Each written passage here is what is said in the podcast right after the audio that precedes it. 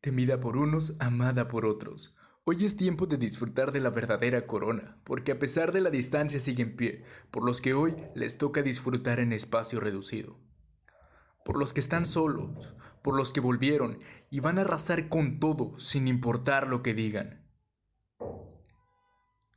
Por los que están con los amigos, por los que no tienen miedo, por los que no tienen cubrebocas, pues extrañan el tiempo juntos de la normalidad, por los que disfrutan de lo bueno,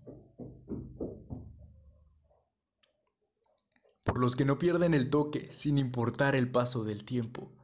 y por los que extrañaban el escarchado.